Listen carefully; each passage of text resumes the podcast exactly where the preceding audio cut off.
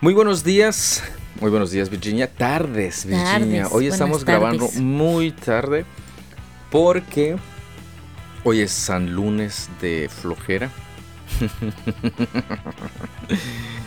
y de labores domésticas, domésticos y este y de invención culinaria también Muy buena, por cierto.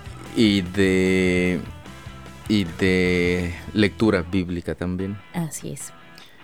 Y pues ya estamos listos para la lectura el día de, de hoy, este 27 de septiembre del 2021. Virginia, Virginia Arce, ¿podrías decirnos por favor qué es lo que vamos a leer? Segunda de Samuel 23, Gálatas 3, Ezequiel 30 y Salmo 78 del verso 38 al 72. Perfecto, muchas gracias Virginia. Y um, algo más que nos quieras comentar antes de continuar. No, Oila. creo que no. Pues ya estamos listos, ya estamos listos. El café ya está como más de la mitad. Obviamente ¿Y dónde la- está? Por allá. aquí está a un lado mío. A ver si no lo pateo ahora que me levante. Porque pues después sucede que se me olvida dónde Accidentes. está y ¡guac! Se cae. Bueno, vamos a iniciar. Vamos a iniciar antes que este, sean las tres y media y tenga que llevar a Tama a su handball. Handball. Humble, Handball. Handball. humble. Handball. Así en, en, Ándale. en yucateco. en Yucatán. Este, cafecitos listos. ¿Comenzamos? Comenzamos.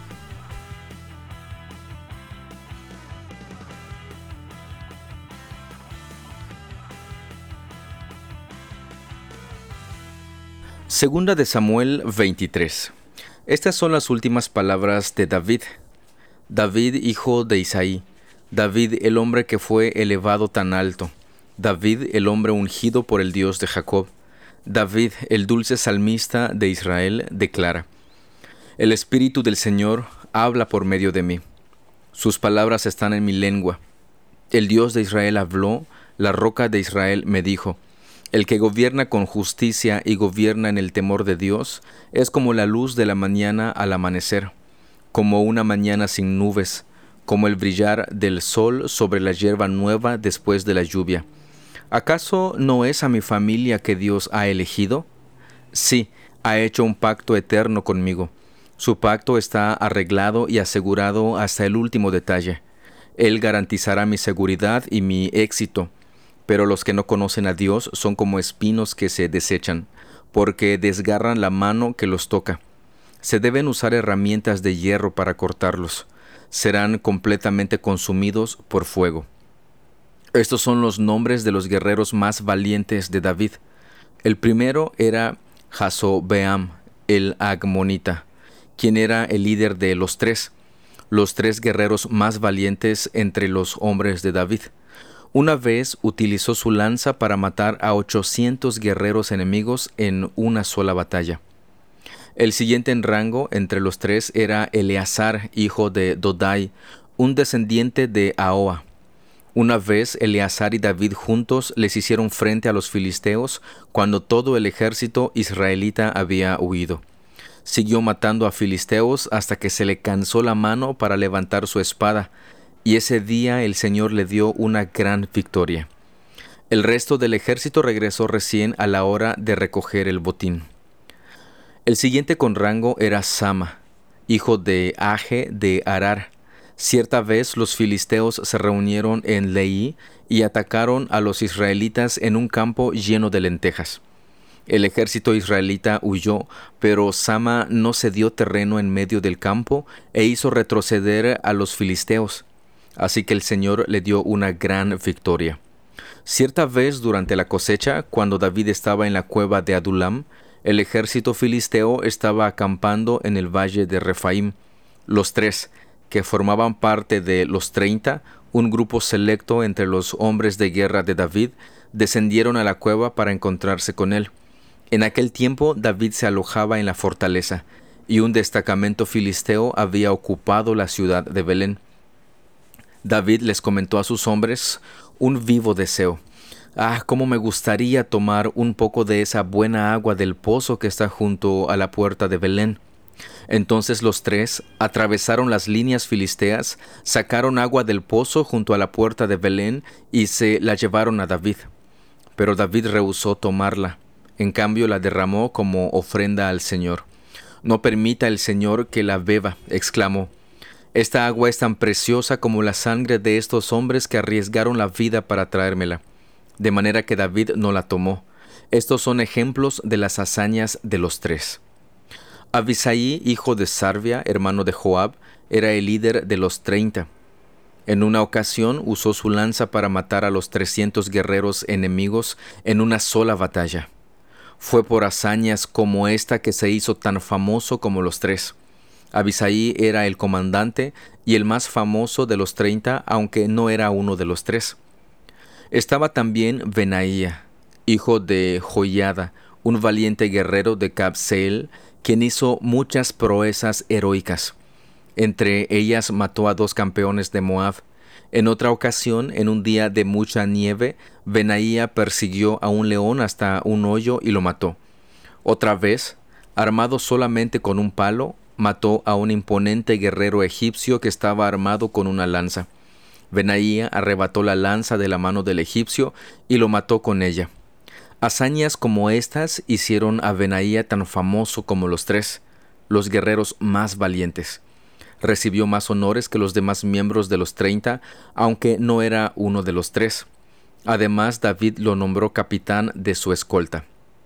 Los demás miembros de los treinta incluía a Asael, hermano de Joab, El Hanán, hijo de Dodo de Belén, Sama de Arod, Elika, hijo de Arod, Eles de Pelón, Ira, hijo de Iques de Tecoa, Abieser de Anatot, Sibecaí de Usa, Salmón de Ao, Maharaí de Netofa, Eled, hijo de Vaana de Netofa, Itaí, hijo de Ribai de Gibeá de la tierra de Benjamín, Benaía de Piratón, Uray de Nahalagas, Abialbón de Arabá, Asmevet de Beurim, Eliaba de Saalbón, los hijos de Jasén, Jonatán, hijo de Saje de Arar, Ayam, hijo de Sarar de Arar, Elifelet, hijo de Asbaí de Maaca,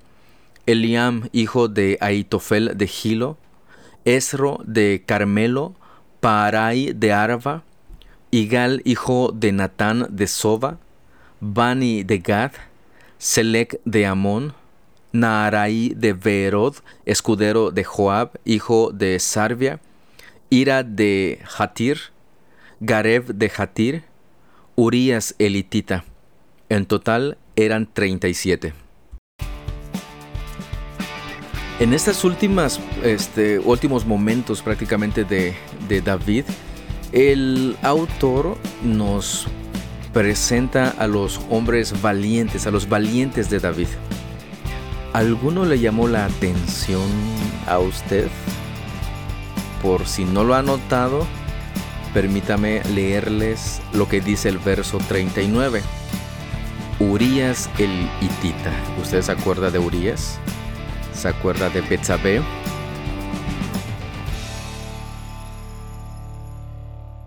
Gálatas 3 Ay, Gálatas tontos, ¿quién los ha hechizado? Pues el significado de la muerte de Jesucristo se les explicó con tanta claridad como si lo hubieran visto morir en la cruz. Déjenme hacerles una pregunta. ¿Recibieron al Espíritu Santo por obedecer la ley de Moisés? Claro que no recibieron al Espíritu porque creyeron el mensaje que escucharon acerca de Cristo. ¿Será posible que sean tan tontos? Después de haber comenzado su nueva vida en el Espíritu, ¿por qué ahora tratan de ser perfectos mediante sus propios esfuerzos? ¿Acaso han pasado por tantas experiencias en vano? No puede ser que no les hayan servido para nada.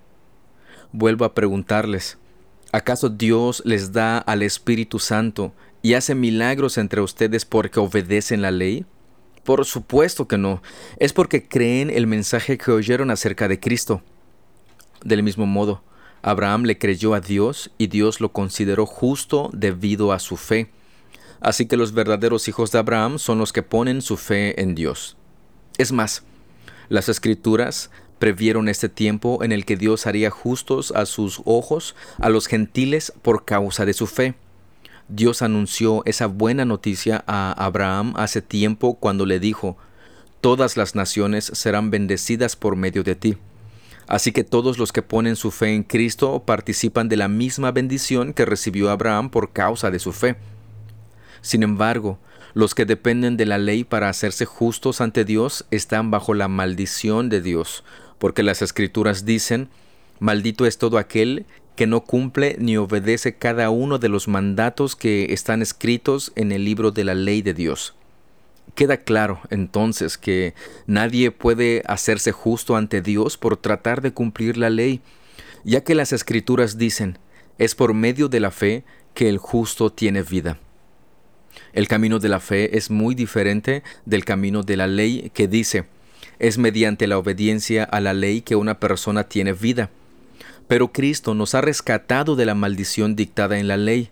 Cuando fue colgado en la cruz, cargó sobre sí la maldición de nuestras fechorías, pues está escrito, maldito todo el que es colgado en un madero. Mediante Cristo Jesús, Dios bendijo a los gentiles con la misma bendición que le prometió a Abraham, a fin de que los creyentes pudiéramos recibir por medio de la fe al Espíritu Santo prometido. Amados hermanos, el siguiente es un ejemplo de la vida diaria. Así como nadie puede anular ni modificar un acuerdo irrevocable, tampoco en este caso. Dios ha dado las promesas a Abraham y a su hijo, y noten que la escritura no dice a sus hijos como si significara muchos descendientes más bien dice a su Hijo, y eso sin duda se refiere a Cristo. Lo que trato de decir es lo siguiente. El acuerdo que Dios hizo con Abraham no podía anularse 430 años más tarde, cuando Dios le dio la ley a Moisés, porque Dios estaría rompiendo su promesa. Pues si fuera posible recibir la herencia por cumplir la ley, entonces esa herencia ya no sería el resultado de aceptar la promesa de Dios pero Dios por su gracia se la concedió a Abraham mediante una promesa. Entonces, ¿para qué se entregó la ley? Fue añadida a la promesa para mostrarle a la gente sus pecados, pero la intención era que la ley durara solo hasta la llegada del Hijo prometido. Por medio de los ángeles, Dios entregó su ley a Moisés, quien hizo de mediador entre Dios y el pueblo. Ahora bien, un mediador es de ayuda si dos o más partes tienen que llegar a un acuerdo, pero Dios, que es uno solo, no usó ningún mediador cuando le dio la promesa a Abraham. ¿Hay algún conflicto entonces entre la ley de Dios y las promesas de Dios? De ninguna manera. Si la ley pudiera darnos vida nueva, nosotros podríamos hacernos justos ante Dios por obedecerla, pero las escrituras declaran que todos somos prisioneros del pecado. Así que recibimos la promesa de libertad que Dios hizo únicamente por creer en Jesucristo. Antes de que se nos abriera el camino de la fe en Cristo, estábamos vigilados por la ley. Nos mantuvo en custodia protectora, por así decirlo, hasta que fuera revelado el camino de la fe. Dicho de otra manera, la ley fue nuestra tutora hasta que vino Cristo nos protegió hasta que se nos declarara justos ante Dios por medio de la fe. Y ahora que ha llegado el camino de la fe, ya no necesitamos que la ley sea nuestra tutora, pues todos ustedes son hijos de Dios por la fe en Cristo Jesús, y todos los que fueron unidos a Cristo en el bautismo se han puesto a Cristo como si se pusieran ropa nueva. Ya no hay judío ni gentil, esclavo ni libre, hombre ni mujer, porque todos ustedes son uno en Cristo Jesús. Y ahora que pertenecen a Cristo, son verdaderos hijos de Abraham, son sus herederos. Y la promesa de Dios a Abraham les pertenece a ustedes. Bastante interesante todo lo que el apóstol Pablo nos relata respecto a la ley. Y una de las cosas que hemos estado viendo aquí es que somos salvos por medio de la fe en Cristo Jesús y aquí nos lo está repitiendo. Si uno cree que va a agradar a Dios y que va a obtener su salvación por obedecer, está poniendo su confianza en él mismo, porque si no obedece no es salvo y si obedece pues va a ser salvo. Pero entonces no está confiando en Jesús, no está confiando en Dios. Así que el apóstol Pablo aquí bastante este, claro, se podría decir, pues nos está diciendo que somos justificados, somos salvos únicamente por la fe. Y nos da el ejemplo de Abraham, que él fue justificado por su fe. Y es bien interesante porque antes, bueno, en el tiempo de Abraham, la ley no había sido entregada, la ley se entregó hasta Moisés. Y si somos salvos por la ley, entonces Abraham no fue salvo. Vemos que la salvación es justamente por la fe. La fe en nuestro Señor Jesucristo. ¿Qué es la fe? ¿Usted qué entiende por fe?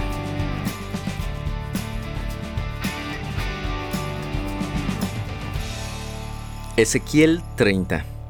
Este es otro mensaje que recibí del Señor. Hijo de hombre, profetiza y comunica este mensaje de parte del Señor soberano.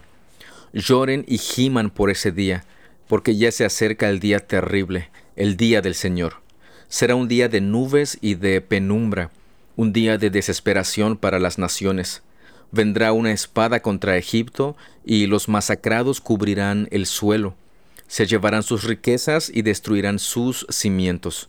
La tierra de Etiopía será saqueada, Etiopía, Libia, Lidia, toda Arabia y sus demás aliadas serán destruidas en esa guerra. Esto dice el Señor. Caerán todos los aliados de Egipto y acabará la soberbia de su poder. Desde Migdol hasta Asuán serán masacrados a filo de espada. Dice el Señor soberano, Egipto quedará desolado, rodeado de naciones desoladas, y sus ciudades quedarán en ruinas, rodeadas de otras ciudades en ruinas. Los egipcios sabrán que yo soy el Señor cuando le prenda fuego a Egipto y destruya a todos sus aliados. En ese tiempo enviaré veloces mensajeros por barco para aterrorizar a los tan confiados etíopes un gran pánico se apoderará de ellos el día de la indudable destrucción de Egipto. Espérenlo, sin falta llegará. Esto dice el Señor soberano. Con el poder del rey Nabucodonosor de Babilonia, destruiré a las multitudes de Egipto. Él y sus ejércitos, los más despiadados de todos, serán enviados para destruir el país. Harán guerra contra Egipto hasta cubrir el suelo con egipcios masacrados Secaré el río Nilo y venderé el país a hombres perversos. Haré destruir la tierra de Egipto y todo lo que haya allí por manos de extranjeros. Yo el Señor he hablado. Esto dice el Señor soberano. Romperé en pedazos los ídolos de Egipto y las imágenes que están en Memphis. Ya no quedarán gobernantes en Egipto. El terror se apoderará del país.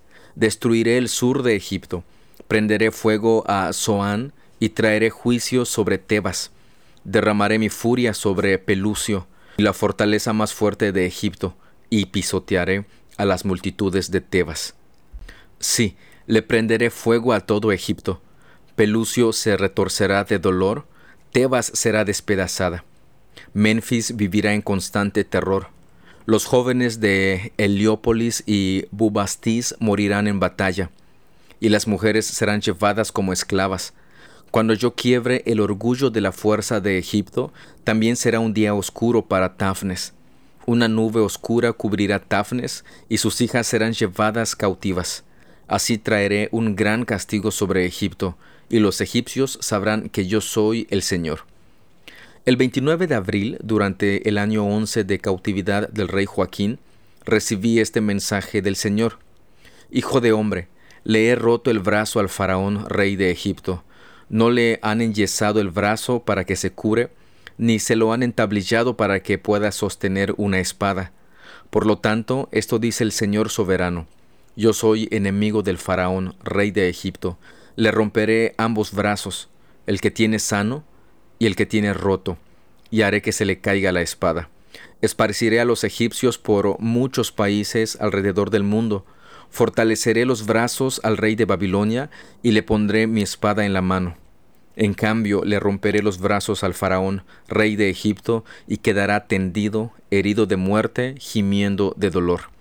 Fortaleceré los brazos del rey de Babilonia, mientras los brazos del faraón caerán inservibles a ambos lados de su cuerpo, cuando ponga mi espada en la mano del rey de Babilonia y él la levante contra la tierra de Egipto.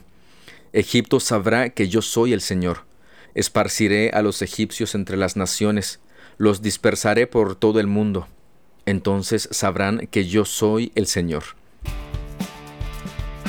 Hay una frase que se repite una y otra vez, tanto en este capítulo como en capítulos anteriores cuando está hablando en contra de otras naciones. En este caso está hablando en contra de Egipto.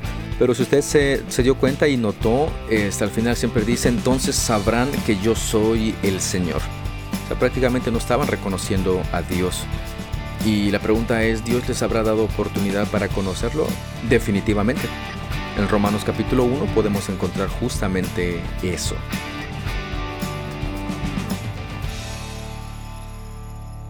Salmo 78 del 38 al 72. Sin embargo, Él tuvo misericordia y perdonó sus pecados, y no los destruyó a todos. Muchas veces contuvo su enojo y no desató su furia. Se acordó de que eran simples mortales, que desaparecen como una ráfaga de viento que nunca vuelve. O cuántas veces se rebelaron contra él en el desierto y entristecieron su corazón en esa tierra seca y baldía. Una y otra vez pusieron a prueba la paciencia de Dios y provocaron al Santo de Israel. No se acordaron de su poder, ni de cómo los rescató de sus enemigos. No recordaron las señales milagrosas que hizo en Egipto, ni sus maravillas en la llanura de Zoán pues él convirtió los ríos en sangre, para que nadie pudiera beber de los arroyos. Envió grandes enjambres de moscas para que los consumieran, y miles de ranas para que los arruinaran. Les dio sus cultivos a las orugas, las langostas consumieron sus cosechas, destruyó sus vides con granizo, y destrozó sus higueras con aguanieve. Dejó su ganado a merced del granizo, sus animales abandonados a los rayos desató sobre ellos su ira feroz, toda su furia, su enojo y hostilidad. Envió contra ellos a un grupo de ángeles destructores, se enfureció contra ellos, no perdonó la vida de los egipcios, sino que los devastó con plagas. Mató al hijo mayor de cada familia egipcia, la flor de la juventud en toda la tierra de Egipto. Pero guió a su propio pueblo como a un rebaño de ovejas los condujo a salvo a través del desierto, los protegió para que no tuvieran temor. En cambio, sus enemigos quedaron cubiertos por el mar. Los llevó a la frontera de la tierra santa, a la tierra de colinas que había conquistado para ellos. A su paso expulsó a las naciones de esa tierra, la cual repartió por sorteo a su pueblo como herencia, y estableció a las tribus de Israel en sus hogares.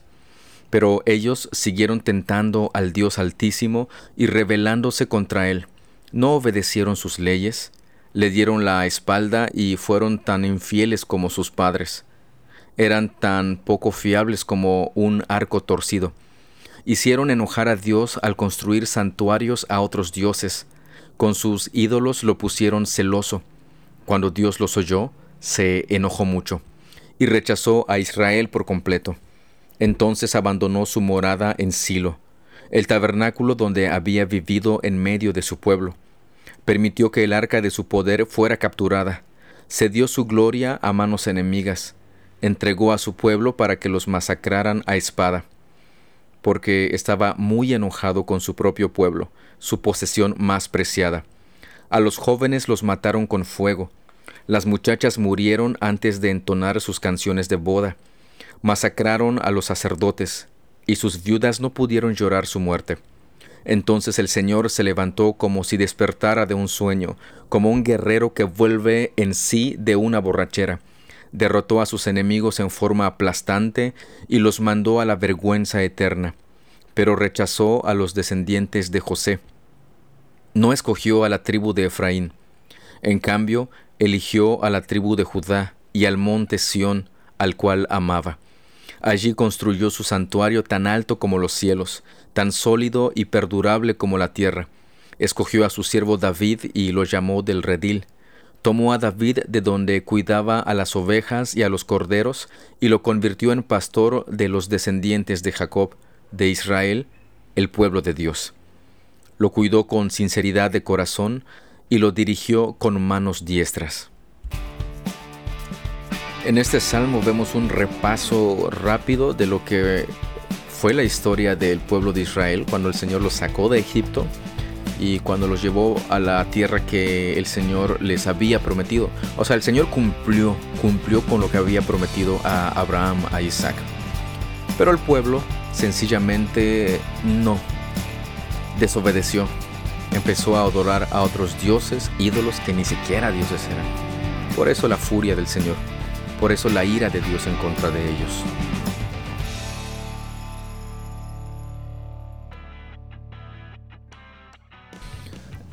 Hola Virginia. Hola, hola. Hemos terminado Así es. la super lectura del día de hoy. No estuvo tan larga.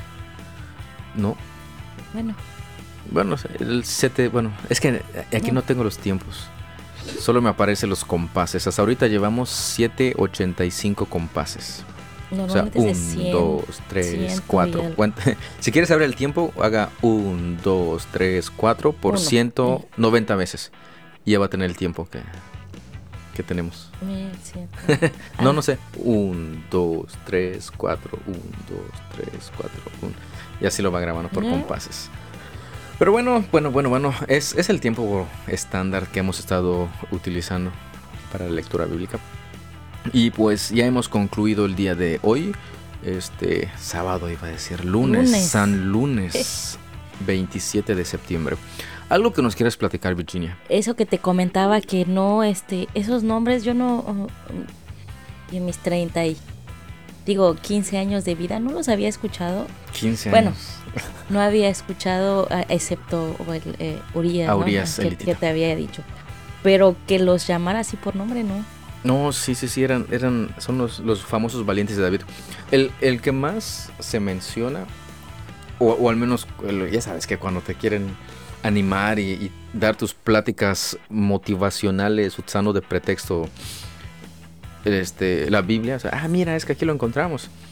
Utilizan a este personaje, no me acuerdo del nombre, pero en, en una versión, creo que la traducción de la Reina Valera 60 dice que peleó tanto que la espada se le quedó pegada en la, En la mano. en la mano.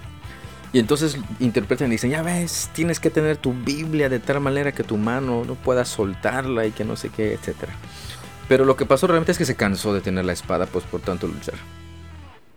Pero eso no nos lo dicen. No, pues no. Nos dicen que tienen que quedar pegada a la Biblia en tu pero lo que realmente está pasando es que se cansó de tener la espada, pues tanto tiempo de lucha. Y si lo hubiéramos, si lo hubiera sabido, le hubiera dicho, ah, entonces me- sí, ya ve que sí me canso de leer mi Biblia. Exacto. Sí, pero, pero ya ves, hay, hay este, pláticas. Más que, más que predicar el evangelio, son asuntos este, motivacionales. Y eso jala a mucha gente. Jala a mucha gente. Y, y si está disfrazada o, o le ponen una cubierta que dice Biblia, muchos dicen, ah, ya viste, es que la Biblia dice, pero estamos interpretando correctamente. Hay, hay un motivador muy famoso actualmente, no voy a decir su nombre porque Lo van a ir a buscar. lo van a ir a buscar y, y aparte me van a demandar por estar quemando gente. Pero ya lo quemó este, ¿cómo se llama ese pastor? Este, Este Will Will Graham. Will Ya, Graham. él ya lo quemó. Vaya a su, al Facebook de Will Graham y ahí va, va a aparecer el, el pastor este. Bueno, ni siquiera es pastor, es un Ni siquiera, es, Es lo que decía, es sí. un motivador. es un motivador que utiliza la Biblia como so pretexto para y que muchos creen que es pastor. que es pastor, exactamente. Para llegar a, a audiencias, obviamente cuando quiere llegar a audiencias y quiere llegar a, a creyentes va a utilizar de pretexto. Y obviamente los creyentes que no leen su Biblia dicen, oh, mira, este pastor, ahí iba a decir su nombre, este, hay que escucharlo y... Pero, híjole, hay que leer nuestra Biblia, Virginia. Es, es puro emoción. sí, exacto, emocionalismo. Hay que leer nuestra Biblia, si no vamos a estar haciendo cosas así raras y extrañas que cuando lleguemos al cielo, vamos a decir, Señor, ¿ya viste todo lo que hice? Y va a decir, ¿tú qué? ¿Y eso Pero es que ahí lo, ya no te di razonamiento y entendimiento para entender. Y Espíritu Santo. Bueno, si no nos lo dio es porque no somos salvos, ¿verdad? Así. Pero sí, Él nos ha dado su Espíritu. de modo que podamos entender, leer y vivir en función del Evangelio de nuestro Dios. ¿Algo más, Virginia? Eso es todo. Oíla. bueno, pues... Ay. voz de locutor, así como dice el chombo. Ándale. Venga. Muchas gracias por su tiempo, por su atención. Dios El los final. bendiga. Manda. El Mira, final. ya me interrumpiste. Este es el final. Ya me interrumpiste. Estaba inspirado. Pues muchas gracias por su tiempo, por su atención. Dios los bendiga y nos estamos escuchando el día de mañana, si Dios así nos lo permite. Hasta mañana. Hasta luego.